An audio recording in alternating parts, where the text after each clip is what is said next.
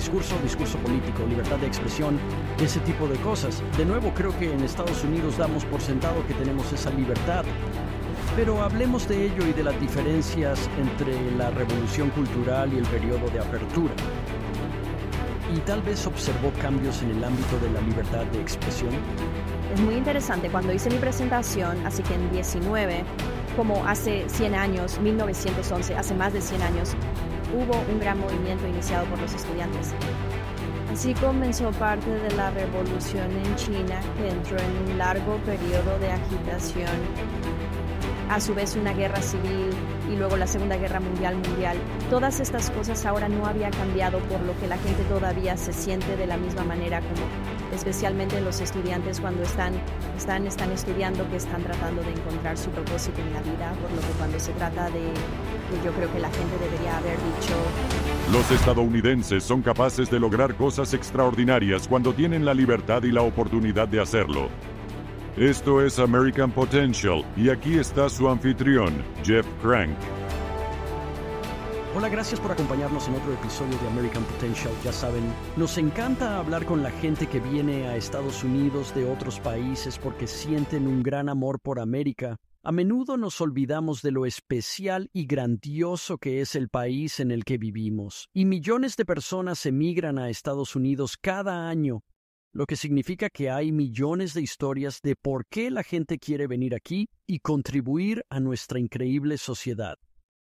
Bueno, el invitado de hoy creció en Shanghái durante una interesante transición para China desde la Revolución Cultural, que se centró en la planificación centralizada y la eliminación del capitalismo, al periodo de reforma y apertura, que llevó a China a su economía socialista de mercado tras cursar estudios universitarios, comenzó su carrera de comunicación en una empresa de la lista Fortune 500 en 2001 y en 2005 tuvo la oportunidad de emigrar a América. Ahora, después de un 20 años de carrera, decidió que quería dedicar su tiempo a ayudar a los demás y empezó a trabajar con organizaciones sin ánimo de lucro, veteranos, primeros intervinientes y cargos electos de todos los niveles. En un momento dado, quiso alistarse en el ejército, pero no pudo hacerlo. Así que encontró la forma de combinar su pasión por el servicio y su experiencia en comunicación, convirtiéndose en la responsable de asuntos civiles de la Unidad del Norte del Estado de la Guardia Estatal de Carolina del Sur. Quiero dar la bienvenida al podcast al jurado Fam Little. Jurado, gracias por unirse a nosotros. Gracias, Jeff. Es bueno estar aquí, Jeff. Gracias a su equipo por organizar todo esto. Sí, bueno, estamos emocionados de tenerte. Siempre me encanta hablar con la gente sobre por qué querían venir a Estados Unidos y esa transición, ese viaje a Estados Unidos. Ahora,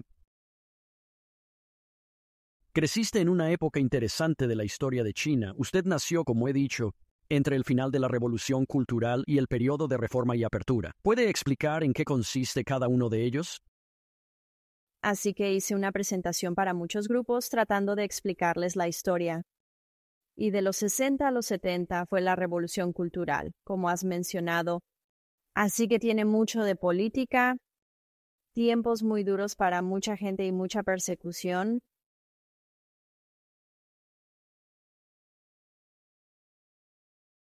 Tengo una hermana mayor, así que ella vivió algo de eso cuando era pequeña. Yo no cuando a principios de 80 es donde el gobierno, sobre todo el partido, decidió que necesitamos tener algo de crecimiento, no podemos seguir cerrando el país.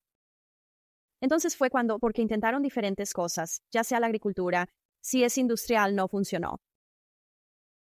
Así que los primeros años 80, finales de 70 es cuando empezaron a decir vamos a abrirnos, vamos a atraer inversión empresarial encontrar una manera de hacer que funcione. Y entonces probablemente mucha gente aún recuerda a Deng Xiaoping y él era el principal diseñador detrás de ese plan. Él quería atraer dinero, hacer que algunas personas pudieran tener algo de riqueza político y social.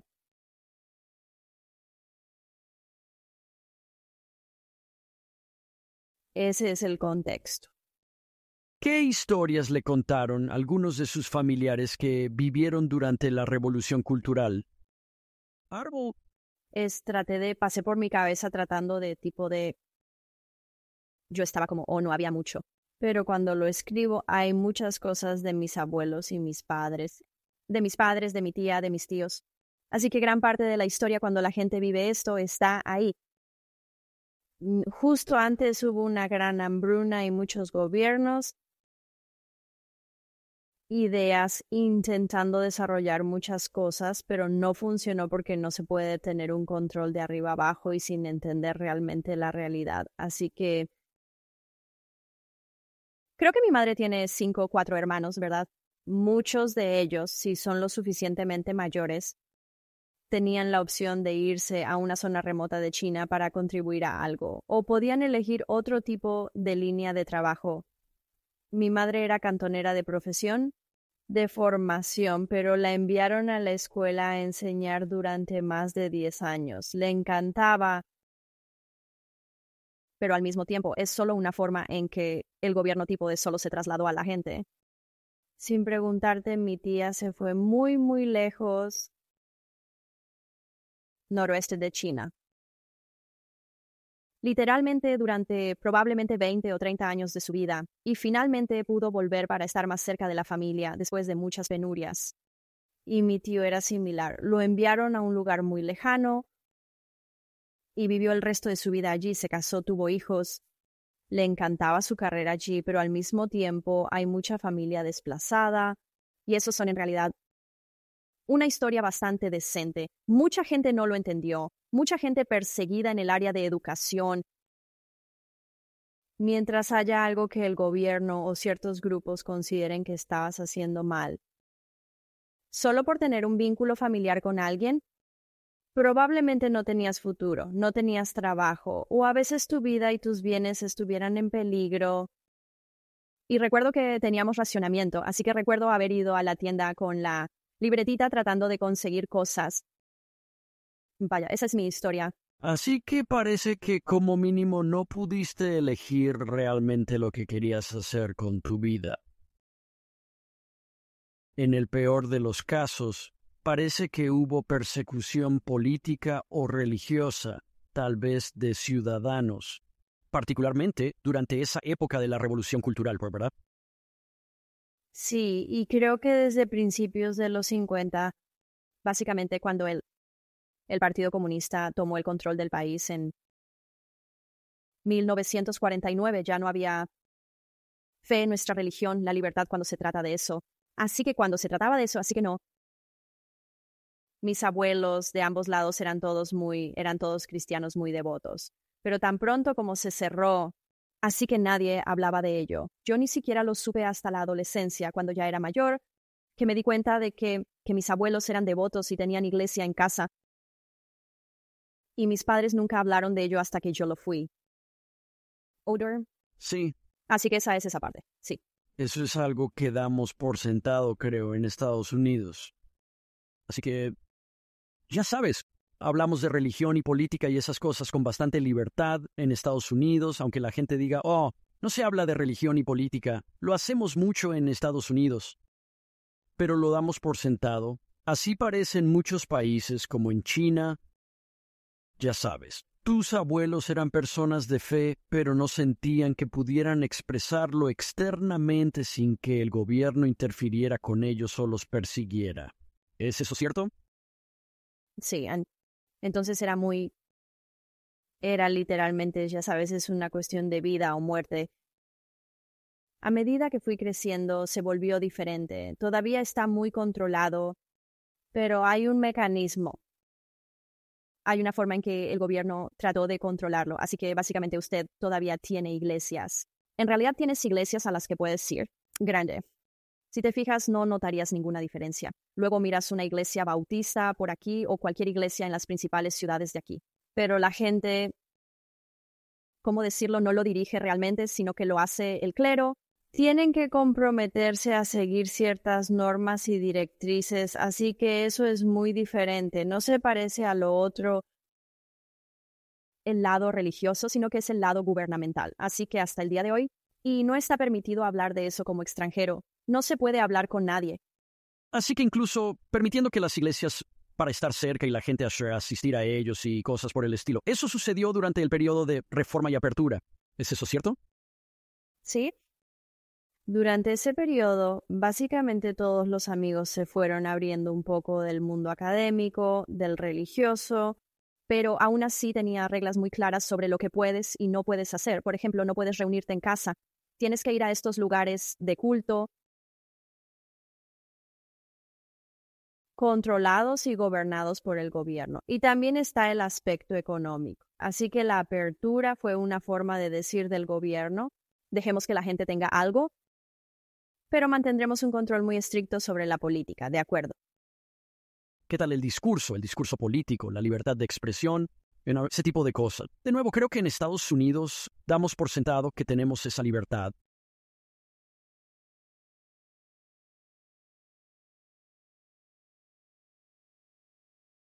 ¿Y tal vez observó cambios en el ámbito de la libertad de expresión? Es muy interesante cuando hice mi presentación, así que en 19, hace como 100 años, 1911, hace más de 100 años, hubo un gran movimiento iniciado por los estudiantes. Así comenzó parte de la revolución en China y entró en un largo periodo de agitación.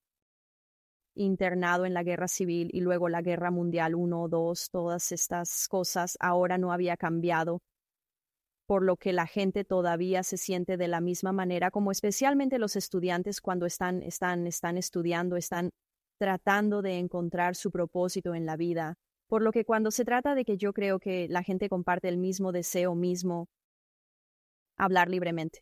Sin embargo, creo que durante toda la generación, especialmente mi generación después de la revolución cultural, personas que lo vivieron, personas que lo han visto y especialmente para mí, yo era muy joven cuando en 1989 ocurrió lo de la plaza de Tiananmen.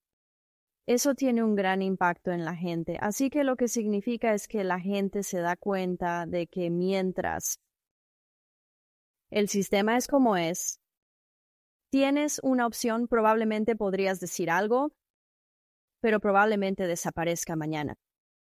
O encuentras la manera, o decides no decir nada, o encuentras la manera de decirlo de forma que puedas preservarte y ser eficaz así que es un poco pesado hablar de ello. Pero sí sé que mi generación, después de ver 1989, lo que pasó, y mucha gente decide abandonar el país porque se necesitaría mucho para poder llegar a un punto. Sí, ¿y qué pasa con Internet, como la libertad de Internet? Y hablaste de 1989 y de la plaza de Tiananmen. Y por supuesto, desde entonces hemos tenido el crecimiento de Internet. En Estados Unidos damos por sentado que podemos consultar un sitio web y obtener noticias de distintas fuentes y cosas por el estilo. Eso a día de hoy no ocurre en China, ¿verdad? Realmente controlan. ¿Qué pueden consumir los ciudadanos de China en noticias y fuentes de Internet? Así que hay dos cosas, dos términos en realidad en mi investigación que aprendí. Uno es el genial, cortafuegos, así que tienes la gran muralla china, pero también tienes el gran cortafuegos de China. Así que eso es literalmente, no bromeo, es un término real y probablemente está haciendo 10, 20 años que lleva en vigor. Así que cuando vuelvo a China, eh, la primera vez me sorprendió, pero luego me estoy acostumbrando. En dos días estaré preparado, sin tener Google, sin tener Gmail, no tener mucho del acceso. Puedes usar VPN, pero solo para ciudadanos medios. Eso es una cosa. Eso es Internet, pero también había un libro llamado Eminoani República de Amnesia. Así que después de 1989, así es como el control del gobierno es el Internet. Así que cuando busques un término determinado no aparecerá. Así que no se trata de que puedas acceder al sitio web o no. Es que la información no existe. Está borrada. Busca la plaza de Tiananmen serán bonitas fotos de la plaza. Nada sobre nada de lo que pasó. ¿Qué tal si buscas, ya sabes, Constitución de los Estados Unidos, Declaración de Independencia, primera enmienda? ¿Surgieron esas cosas? Eso no lo he probado. Creo que llegará un muy... probablemente un término muy genérico. Creo que es siempre y cuando sea algo que realmente no diga nada negativo sobre el gobierno Sí, ni nada demasiado controvertido. Así que cuando estabas creciendo, ¿verdad? ah, ¿tenías la sensación de que te estabas perdiendo libertades o simplemente no sabías que el resto del mundo tenía realmente esas libertades? ¿Tiene sentido esta pregunta? Así es. Yo diría, diría que hay ciertos campos y partes del conocimiento que probablemente no era consciente de que me faltaban, pero creo que depende de la educación. Así que mi padre era en realidad de alguna manera, creo que tiene cierta comprensión y probablemente se deba a que los abuelos de ambas partes eran cristianos, por lo que tienen cierta interacción con los americanos occidentales.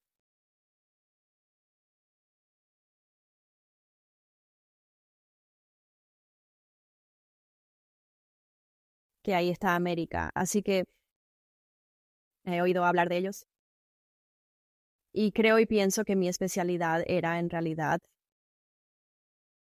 francés en la universidad. Así que estudiando una cultura diferente, un idioma diferente, te abre la mente o e intentas buscar respuestas. Puede que no encuentre la respuesta, pero al menos sé, me estoy perdiendo algo. En algún momento decidiste que querías emigrar a Estados Unidos y te encantaría hablarnos de tus ideas al respecto. ¿Cuándo te decidiste? ¿Eras joven? ¿Eras un poco mayor cuando pensaste, me gustaría llegar a ese país que tiene la libertad de la que hablaba mi padre? Sí, mi hermana se fue cuando ella era después de la escuela secundaria, así que pudo venir aquí a estudiar con el patrocinio y la ayuda de un familia cristiana. Y creo que es una gran cosa que mucha gente hace aquí. Tú sabes, tienes la adopción, pero también el apadrinamiento, patrocinar a un estudiante para que viniera aquí. Y ella vino antes de 1989, lo cual es muy interesante porque entonces en 1989 muchos estudiantes tuvieron que quedarse porque entonces era cuestión de a dónde vas a volver. Así que para mí Fui a terminar la universidad. Fui a trabajar para mi empresa Fortune 500. Y mi vida era realmente bonita, bastante cómodo.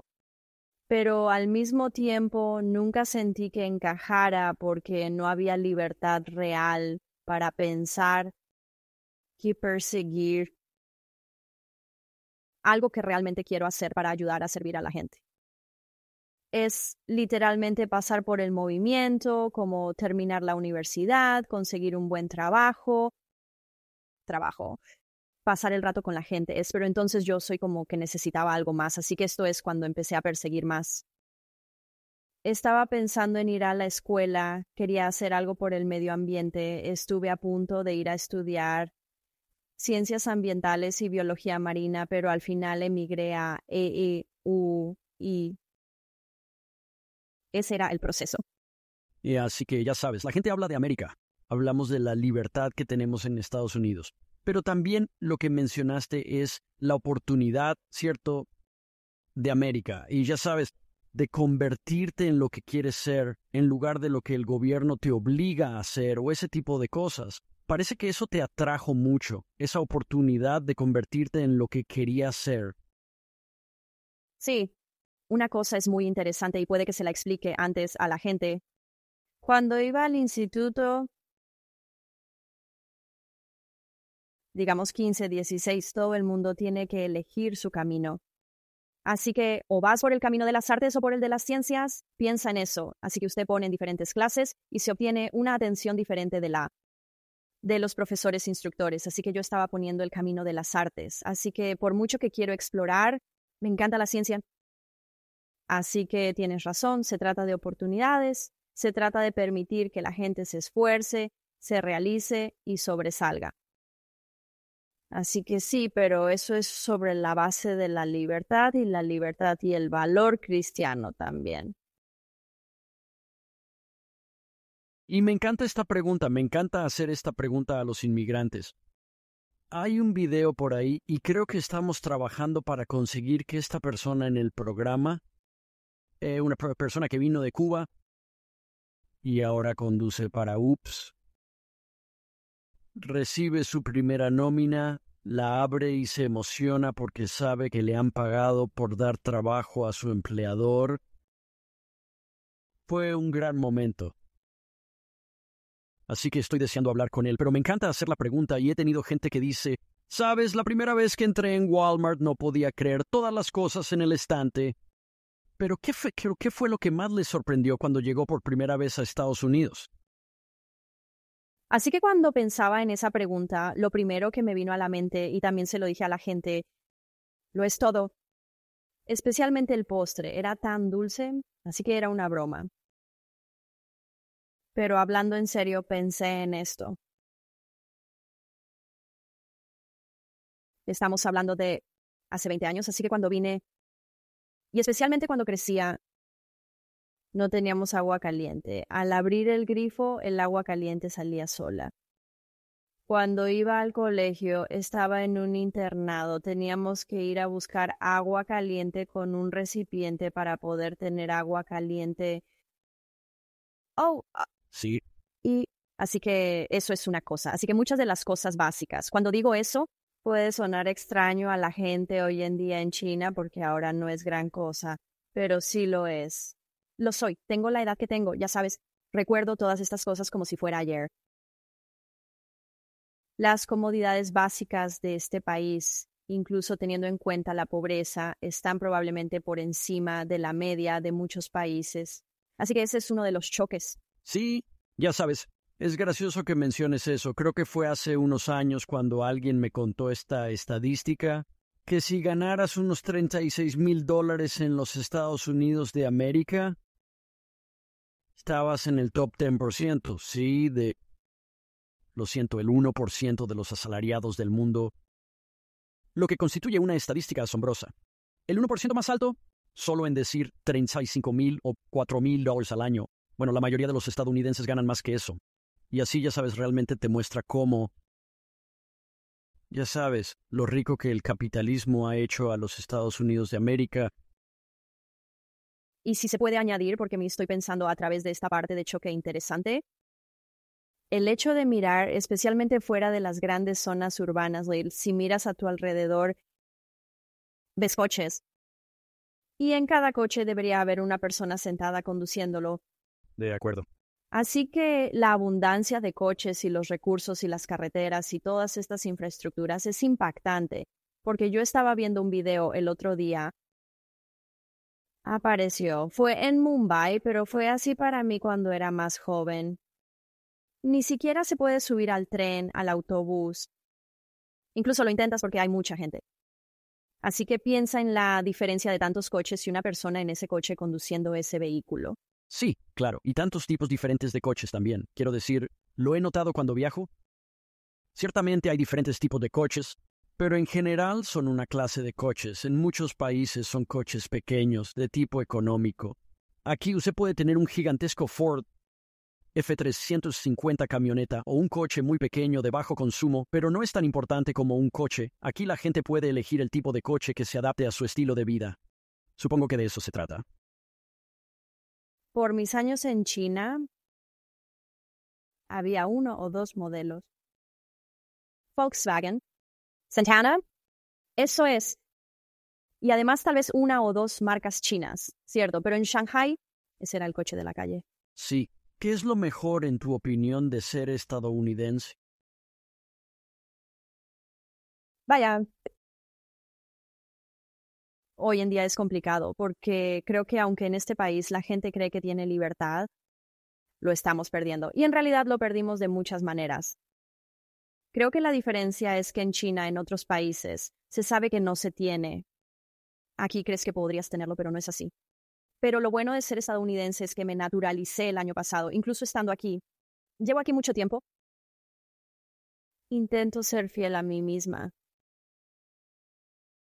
Seguir a Dios y realmente decir lo que pienso y tomar mi propia decisión basada en mis principios, mi fe, Así que eso es lo bueno de aquí. Puede que a la gente no le guste, es lo mismo en todas partes, pero podemos hacerlo aquí. Si realmente, ya sabes, encuentra tu estrella polar y mantén tu fe y tus principios. Sí, bueno, esa es una gran respuesta. Deme un ejemplo. ¿Dónde crees que Estados Unidos está usando lentamente sus libertades y tal vez ni siquiera nos damos cuenta? Es literalmente chocante. Porque creo que todo el mundo se da cuenta, pero no tanto como hablé con muchos de los jóvenes estudiantes en el campus. De hecho, uno de mis intereses más recientes es tratar de entender por lo que están pasando y qué tipo de libertad tienen en el campus. Creo que es un problema importante. Es porque el entorno social más amplio está causando el problema. Pero creo que de esto la gente no se da cuenta porque lo está viviendo. Y con los jóvenes, eso es todo lo que saben, es que solo hay, puedes decir ciertas cosas, no puedes decir ciertas cosas. Sí, eso es lo que veo el mayor problema aquí. Sí, sí, sí. Y es una especie de presión de grupo de ciertas cosas son aceptables para decir, o si no vas junto con el grupo que de alguna manera no se puede, ya sabes, no es apropiado decir o participar, y esas son cosas autoimpuestas por las que estamos perdiendo nuestra libertad. Ah, ya sabes, lo estamos regalando al hacer eso. Así que déjame preguntarte. Uh. Adelante. Sí, y es peor que la fuerza impuesta por el gobierno y hacia afuera porque, como usted ha dicho, autoimpuesta en realidad es mucho más eficaz y de hecho más destructiva. Sí, vaya, sí, es una gran advertencia de nuevo de alguien que vio una sociedad cerrada y que no protegía la libertad de expresión de la gente. Después de mudarte por todo el país, acabaste en Carolina del Sur, decidiste centrarte en el voluntariado, y luego, a través de algunas reuniones, encontraste Concerned Veterans for America. ¿Qué le llevó a CBA y a querer implicarse con ellos y ayudar? De hecho, este es mi tema favorito. Así que siempre quise ayudar, quería servir, pero a los veteranos militares, los socorristas son el grupo de personas que siento que yo no soy uno de ellos. Puedo intentarlo, pero hace falta una vocación especial corazón y talento para hacerlo. Creo que a través de diferentes grupos con los que empecé a trabajar, soy voluntaria para un montón de grupos diferentes y entonces creo que también hay algunos grupos de compromiso cívico con los que trabajo en política, tratando de entender cómo funciona el gobierno con la legislación de los legisladores. Así que con CBA, Consumer Veterans America, averigüé sobre ellos, vi algunos eventos que organizaban y fui allí.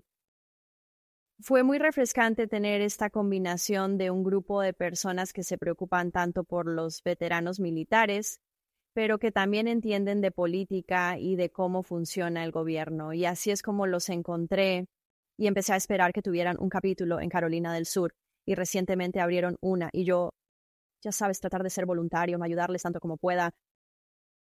Ahora, continuando con tu corazón para servir, obviamente tienes un corazón para servir, querías unirte al ejército, pero no pudiste debido a tu edad y al momento en que querías alistarte. ¿Cómo conoció la Guardia Estatal de Carolina del Sur y qué hizo con ella? Después de hablar con los reclutadores militares me quedé como, wow, esto es, esto es interesante. Por primera vez en mi vida en total, Sí, bueno, en realidad no es la primera vez. Muchas veces, en un evento de veteranos, hablé con la Guardia Nacional y me indicaron la Guardia Estatal de Carolina del Sur. Así que lo que es es un...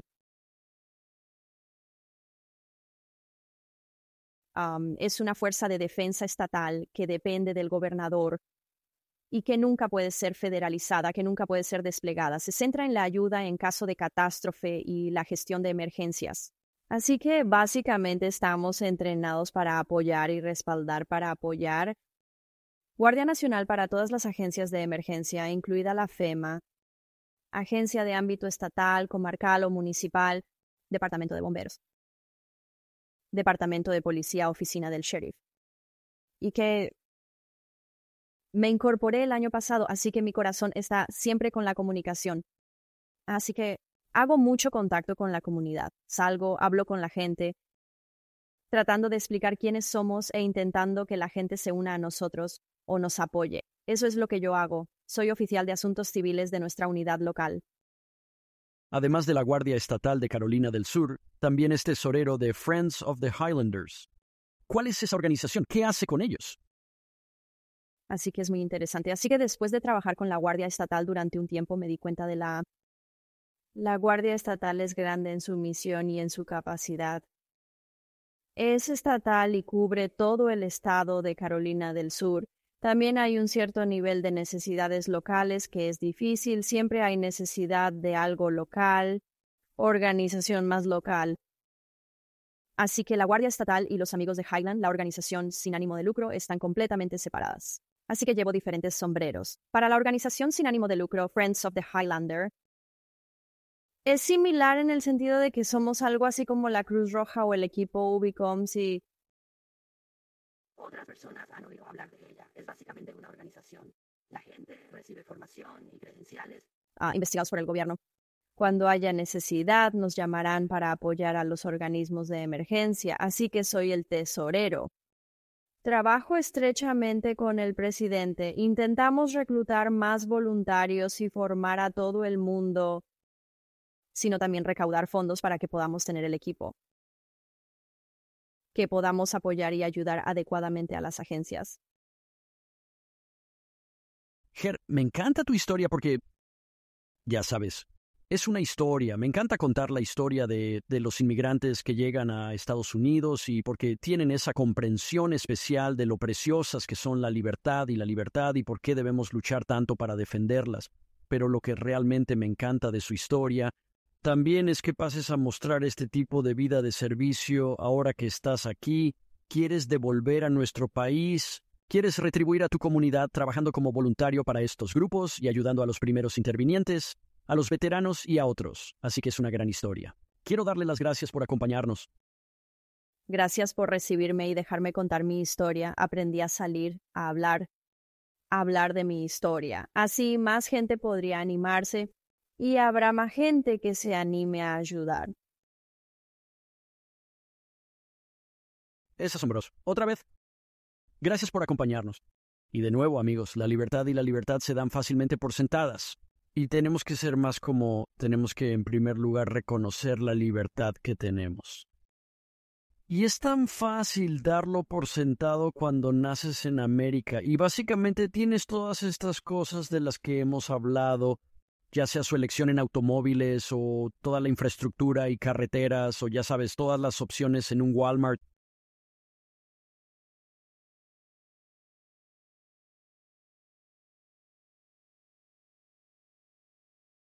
Estamos dando por sentadas cosas que nos fueron regaladas en América. Y tenemos que levantarnos y defender esas libertades, esas libertades y esos preciosos dones que se nos dieron. Hola, Chacha. Gracias por unirte a nosotros. Apreciamos que esté con nosotros. Gracias por escuchar American Potential. Puede escuchar más historias de estadounidenses que trabajan cada día para ampliar la libertad y las oportunidades en sus comunidades visitando americanpotential.com.